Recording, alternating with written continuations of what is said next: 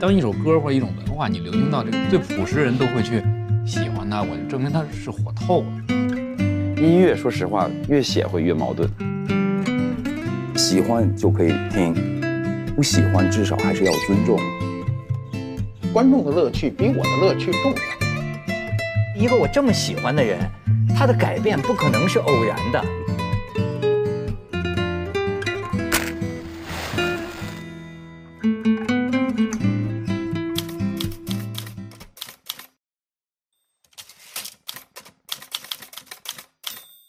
的这个音乐审美是是随着年龄会会转变，而且，嗯，那个音符或者是这个这个和弦啦，或者一个风格，它并不承载你的那个部分。你想要你的情绪或者什么，其实那都是你赋予它的，并不是那个那个东西它本身有什么鄙视什么，或者我比你高级，不不就是一点声音的那个那个震动吗？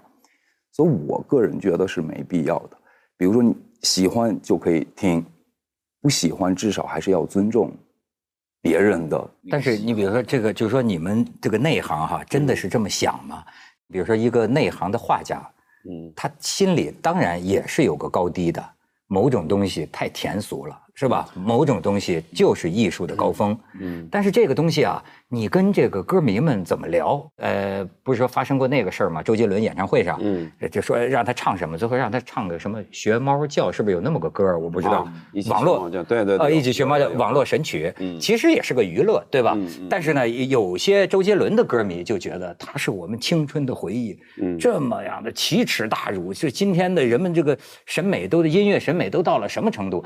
然后就有。有个小哥们儿写了一篇文章，嗯，他说那个就是说看这个网易云上面七大音乐榜啊，他说你就看那个那个抖音神曲的那个榜，点击量我不知道他是哪年做的统计啊，点击量两二点六个亿，他说这个量是其他七个榜还是六个榜加起来的总和都达不到，所以他就说那么。你能说这个咱们学猫叫，咱们学猫叫，这东西就真的代表什么呢？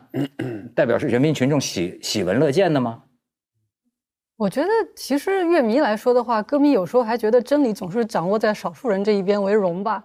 你像我们年轻的时候，就说那时候喜欢听摇滚的时候，比如说听唐朝的时候。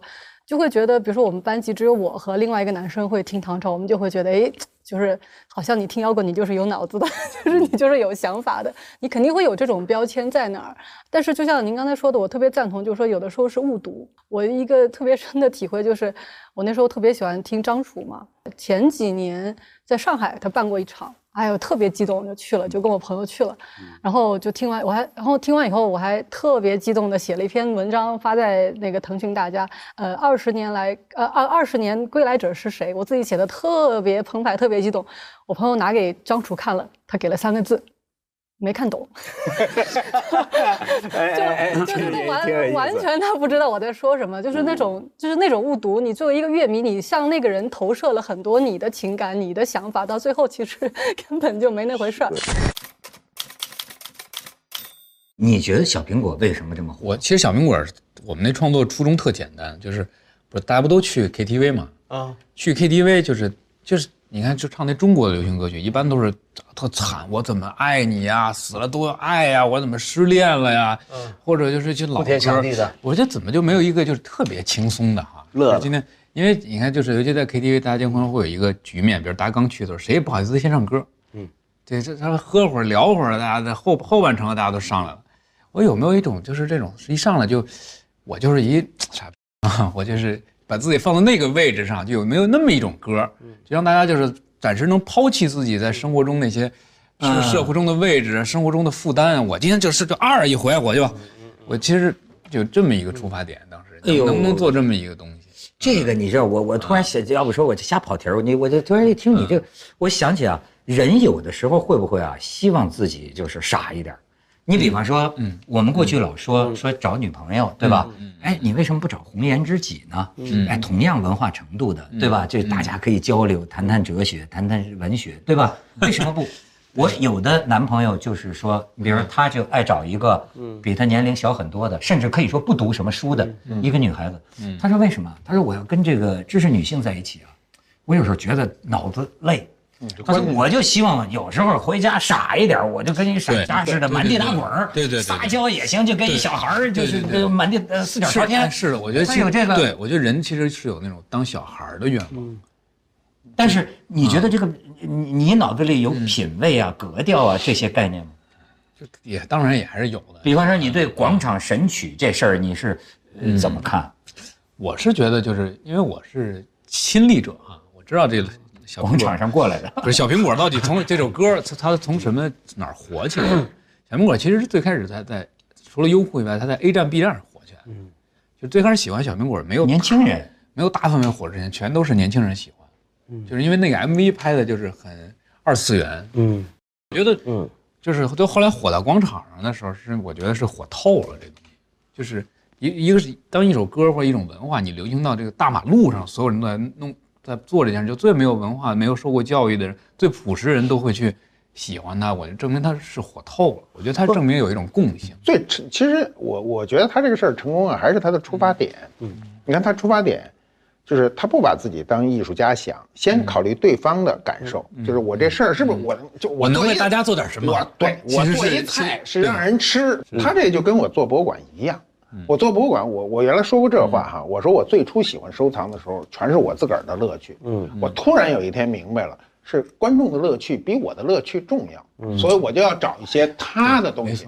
我为什么在所有的博物馆里能活下来，能够良性活下来，就是因为这个缘故。哎。就是他的乐趣真的是很重要。你比如说有个大张伟，对吧？昨天前天还讲，前天吧，你你跟他挺熟是吧？还行。我我刚开始还以为呢，就是现在整天在综艺节目上段子手讲段子哈。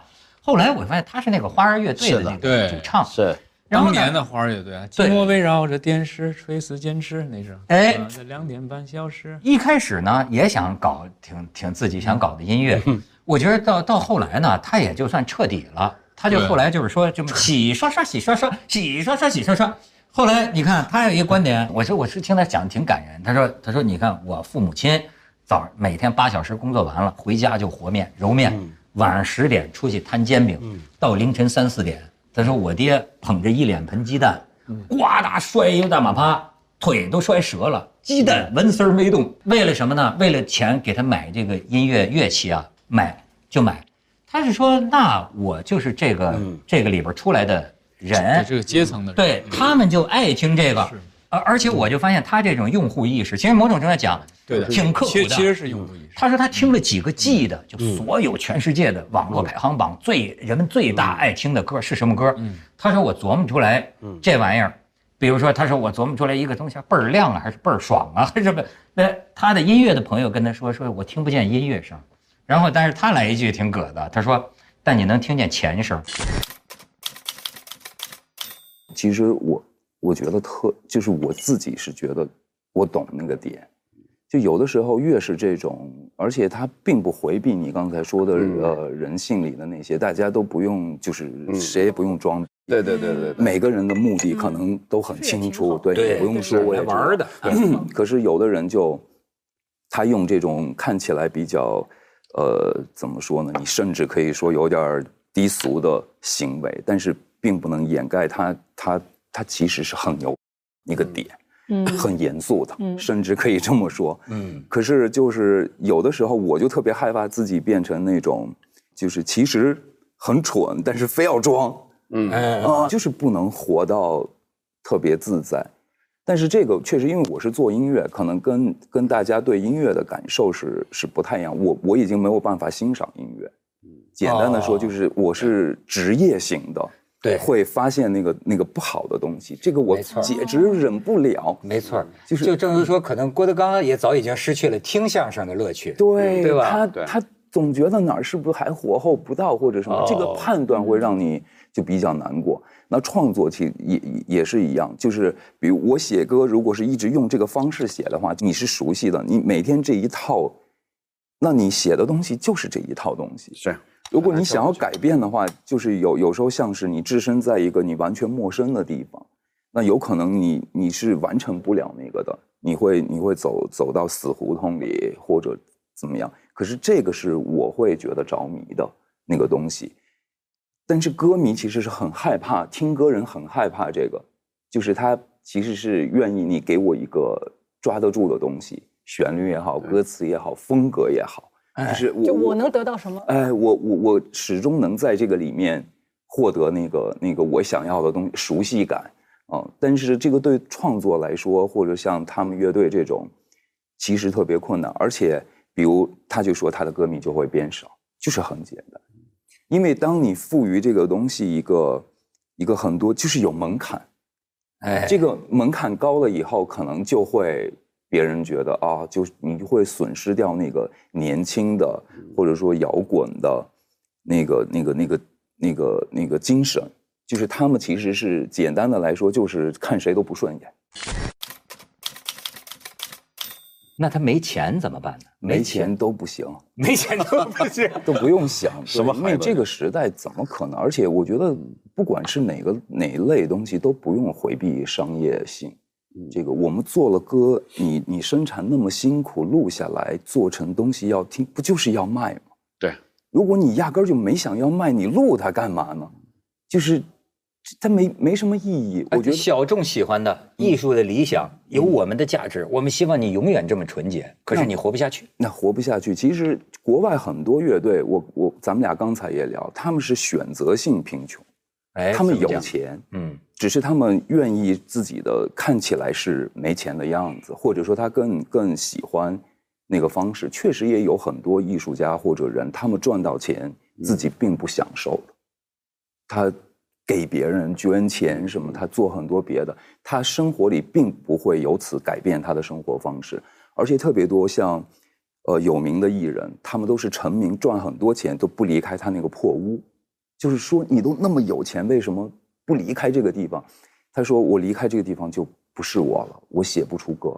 呃，比如说我是个摇滚乐队嗯，我想更有市场，让更多人知道我。嗯，那么假如说我就得去唱一唱小苹果或者网络神曲，嗯嗯，就能获得这个市场。嗯，我该做还是不该做呢？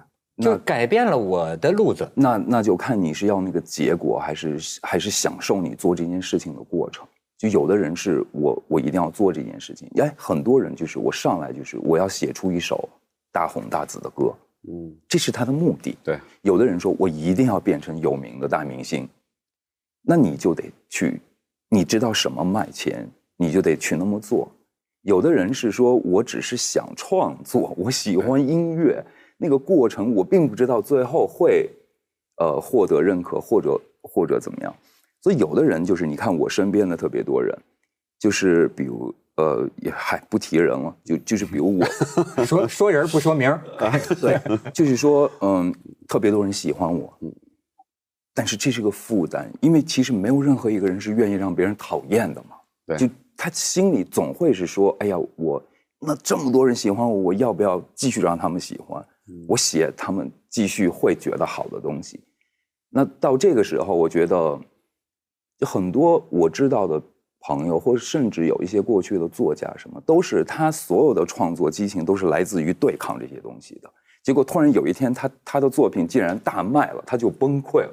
他不知道为什么会承认我呢？就我莫非已经俗气到可以让这么多人喜欢了吗？敌人消失了，敌人消失的那种，嗯，就是很很很就就很很奇怪。他说的那个太有意思了。像你们演出什么，像他还挺享受这个，他在做实验一样，跟大家玩儿，挺挺有意思。不然的话，你要是仅仅是为了讨得别人欢心，这个太心酸了。我觉得这个也太苦。从亚东另外一个角度想啊，我就我就刚才想说的就是，我上次去趟古巴，嗯，它有有那种街头海边儿，对，也就是说我就。你说他那个，他那块穷成什么样？特别穷，整天在跳舞，拎着一瓶 rum 酒，拎着一箱啤酒，已经是很不错了。那个雪茄也从厂里偷的，顺的，就这么一个街头。他所谓的 square 广场嘛，就这么一个街头，一个十字路口，一二百个漂亮小伙子、小姑娘就在那唱啊跳啊，然后在海边儿。你说他们不快乐吗？是。我觉得有时候挺快乐的感觉。对，还有，其实其实我们小时候有时候是这样的，就比如像亚东这样的，对吧？戴个眼镜，拿把吉他，一大堆小姑娘旁边一听，没错，俩星期他都高兴。查琴，你说现在他们有吗？没有啊。嗯，也就是说，我觉得两方面说，一方面就我们做音乐的也好，做其他艺术的也好，你少想点苦，多把这个当成一个本源的乐趣。本来是一个发泄的一个东西嘛，对，本身就是我想干这个事儿。你说如果写东西，撅着屁股在那电脑前面，吭吭吭。弄得痔疮都出来了，但是我快乐。我在这过程中，我他妈觉得又苦又快又又甜。但是这个是对于听者来说，是比如说我我我没学音乐的时候，音乐对我的作用是一种。等我学了音乐以后，音乐突然变了，确实是这样。当你把它作为一个研究对象的时候，那可能对于好多我我跟好多朋友聊天，他们都会说，比如画家啦什么，他们会说音乐是抽象的，多好多好。其实音乐一点都不抽象。嗯，你要学会谱子的话，它非常严格，几度就是几度，这怎么能抽象？对我来说，它只是看不见而已，非常具体。那事实上，我的问题是说，嗯，每一个人就像巴西，嗯，巴西，你看他的那个奥运会，他的音乐，巴西人就是那样的，他就是身患癌症也要去舞会跳舞的，这是他的生活方式。嗯，但是他们这个。对于一个作曲的来说，这是一痛苦。我觉得作曲的应该是有这精神啊！我现在就没这精神。那你得找回来。我找对您说的特别对，就是我现在就是发现越来越。背离了最早你喜欢一个东西的那个东西。这个就是你要是就 o n i c o m a n 说一句话嘛，就是 Free Jazz 的那个大师，就是 o n i c o m a n 他说了一句话，他原来就跟我说，他说你看，我就看茱莉亚音乐学院的学生，我就看他们就是假的，有很多茱莉亚音乐学院学生上学来就是为了他妈妈觉得他你这样的话毕业了以后有地位。他的我觉得我喜欢的音乐家不是在音乐学院毕业的有地位的，而是说你就是喜欢音乐，你就本身你这个人身上有音乐，是要这样的人。我为什么特别有感触？就是说，呃，崇拜和崇拜不太一样。嗯，你比如说，我们年轻的时候，就是我崇拜的一个人。嗯，当然，他的最初是因为他的电影、他的文学、他的音乐，嗯，吸引了我，我崇拜他。嗯，可是我崇拜他，我就愿意他做他自己的样子。嗯，你看，后来他也许出的有些音乐不是我这个胃口。嗯，但是我的态度不是说去骂他，或者说你怎么变了？你怎么不是我们这一路了？我是会好奇，我说一个我这么喜欢的人，他的改变不可能是偶然的，没错，你知道吗？我会追踪他，想想他为什么会改变，然后尝试跟上他的步伐，没错，你知道吗？跟着他一起走入这个。深处，对吧？粉丝其实有时候会装的努力跟上的，比如说像我以前喜欢那个窦唯，后来他出的专辑都没有歌了，全是曲子嘛，就是他，我们就得努力装的还能听懂呗。嗯，所以其实说，就亚东说的，说到底，它是一个问题。我觉得你们音乐人都面临一个问题，就是为自己的音乐，还是为人民的音乐？嗯，你在这个矛盾当中，你你们自己爽还是别人爽？对，你怎么选呢？按。刚才就官方说嘛，自己的音乐不就是民人民的音乐吗？这太官方了，对，对。其实我觉得就是一个，对，就像刚才你说听我的舞台的问题，你说是看别人爽吗？肯定有。然后别人看你特别震，跟着你动的时候，对那种那种外在的刺激，那肯定有人就像虚荣心都有，对。但是音乐，说实话，越写会越矛盾，嗯，越写越矛盾，因为你一开始打江山的时候，你写的一定是你自己。最后，你有一定的小江山了，有一定的小基础的时候，你这个东西就越来越难以琢磨。对，但是还有一种就是比较走入个人化的，就像刚才你谈到窦唯也好，其实这个就是慢慢就修自己，他不考虑太多。对，但是我们就不能用市场的份额去去去评判他了，或者说能不能读懂？我认为往新走的我们不能读懂。你知道，就是我说实话哈，就我看了一些，我的感觉是什么？我理解亚东原来跟我们讲的一个。就是说，没钱是个很大的问题。按说搞音乐不就是热爱嘛，嗯，对吗？可是为什么你还是会感觉，比如说我们平常看的多的是外国那些 MTV 啊，是吧？就 mu mu music video 那些东西哈。嗯。相比之下，你就觉得我们这种这个民间乐队啊，呃，你看很多好像说他们那包括一百多个职业，这都是白白天当程序员啊，呃，周末去演出啊。演出挣的那个钱，连来回交通费都都不够，是他是那么一个状况。哎，你们当年发迹的时候，是不是也挺多这事儿的？我们是这样，就是直到零，我印象里从零八年之后，这个圈儿才可能有点建，就是从经济收入上才能见着点章，就是他们叫见章，就见着点钱。之前基本上就黑着巡演，这种巡演就是没有什么收入，确实是的，整个过程就是这样的。那么零八年奥运会的春风之后，这个音乐节的叫井喷，他们叫，这确实改变了这个行业的命运。就音乐节从一年一个到两个，到现在一年有上百个音乐节，那这乐队能在一些音乐节的更大的舞台上出现，是改变了这边的命运。我们那会儿从两万涨到四万、八万、十万，然后十五万，然后二十万，成倍的就涨。就在零八年到一几年的时候。这是一个大变化。那怎么现在你都当美妆博主了呢？卖起化妆品来了呢？因为就这么变化，感觉路线还是很窄。因为摇滚乐它目前来讲，它不是一个主流文化。还有刚才这我们聊天之前，我们也说到一个问题：那这些人不做摇滚乐就会变得富有吗？我认为这个是没有可以没有什么概论的。你刚才讲这个音乐节啊，嗯，我就听说过很多八卦啊，嗯，这个音乐节竟发生事儿。这个事儿呢，很反映中国音乐生活的现状。嗯，就是你比如说一个音乐节，好比有个易军哈，他是这个流行歌星啊，那他那帮粉丝呢，提前都把前排都挤占了。对。然后比如说你们这摇滚乐队，你们的粉丝在后边呢，你们先上场唱了半天呢，嗯，底下没反应，底下没反应，可能就因为某个乐手开句玩笑，嗯，说你们都是来看易军的吧？哇家伙就炸了，然后两帮粉丝在这个，嗯。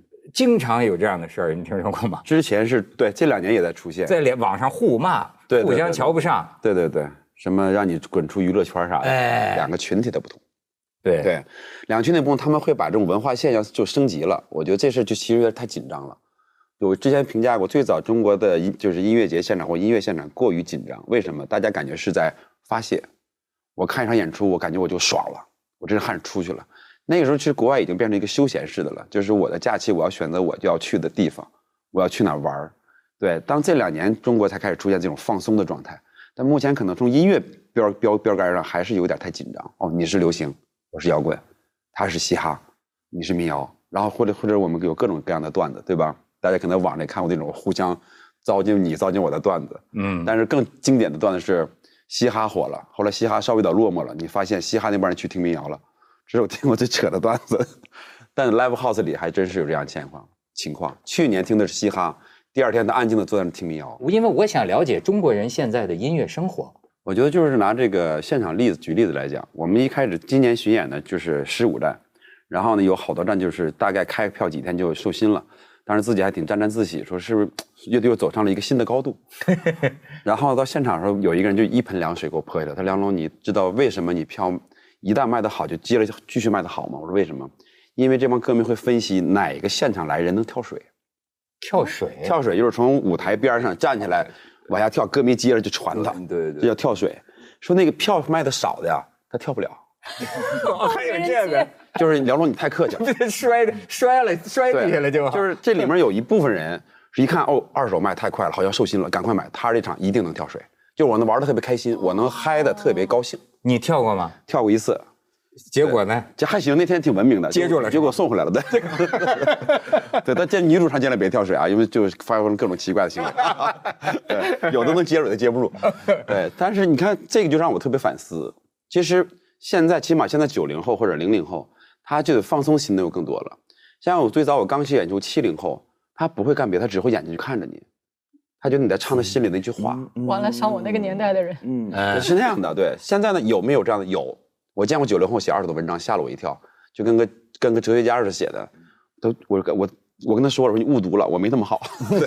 对，但是呢，有这种纯玩的心态的，那你说他们是喜欢音乐吗？应该也是喜欢，但他们要他们一个过瘾的现场。他是不是个 party？是个 party，他要他自己的欢乐，对，是吧？对对对，其实任何音乐都有形而上学，都有深刻的一面。像那个亚东老师说的，这个我完全承认。还有好多年前，零三年是零二年那会儿，迷笛在学校举办，不是像在大音乐节。去之后，前面站了一排头发头长过膝的感觉那帮人，他也不管谁演，他的只有一个姿势。那你说这深刻吗？这跟深刻有什么关系啊？对，我不觉得有深什么深刻，他们就是甩去了。但是确实确实显得比普通的路边野迪高档点这咱 这咱这咱们确得承认，对，从气质上也不太一样。对。你的热爱正在热播。